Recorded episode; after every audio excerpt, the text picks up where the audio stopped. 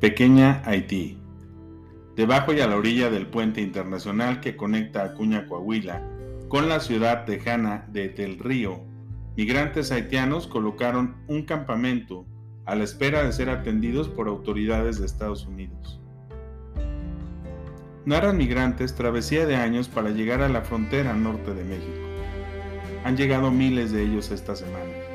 Haitianos que habían escuchado de una forma fácil de entrar a los Estados Unidos, en lo que parecía ser una procesión interminable a través de las aguas poco profundas del río Bravo, cargaban colchones, frutas, pañales y cobijas, provisiones para sacarlos del apuro mientras esperaban su turno para solicitar el ingreso por Texas. Para tantos había sido un trayecto de años de duración. Un amigo mío me dijo que cruzara aquí.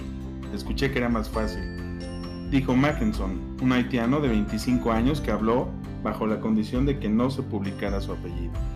Él y su esposa embarazada habían viajado desde Tapachula, cerca de la frontera mexicana con Guatemala, donde habían estado viviendo después de paradas anteriores en Chile, Bolivia, Perú y Panamá durante los últimos tres años.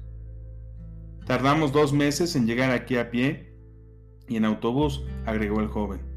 Esta semana, la pareja se unió a aproximadamente otros 14.000 migrantes que se han congregado en la comunidad fronteriza de Del Río, Texas, un repunte que ha abrumado a funcionarios y autoridades locales.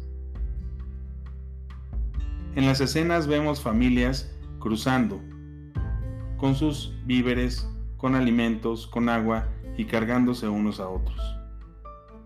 El viernes por la mañana Bajo el intenso sol del verano, la pareja encontró un momento de consuelo a la sombra del puente internacional del río, que se había convertido rápidamente en un área de espera muy concurrida, con migrantes que se daban de empujones para conseguir un pedazo de tierra sobre el cual sentarse y descansar.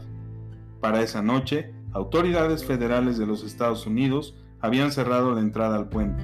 El aumento en la migración haitiana empezó en los meses posteriores a la toma de posesión del presidente Joe Biden cuando rápidamente comenzó a revertir las políticas de inmigración más estrictas del presidente Donald Trump.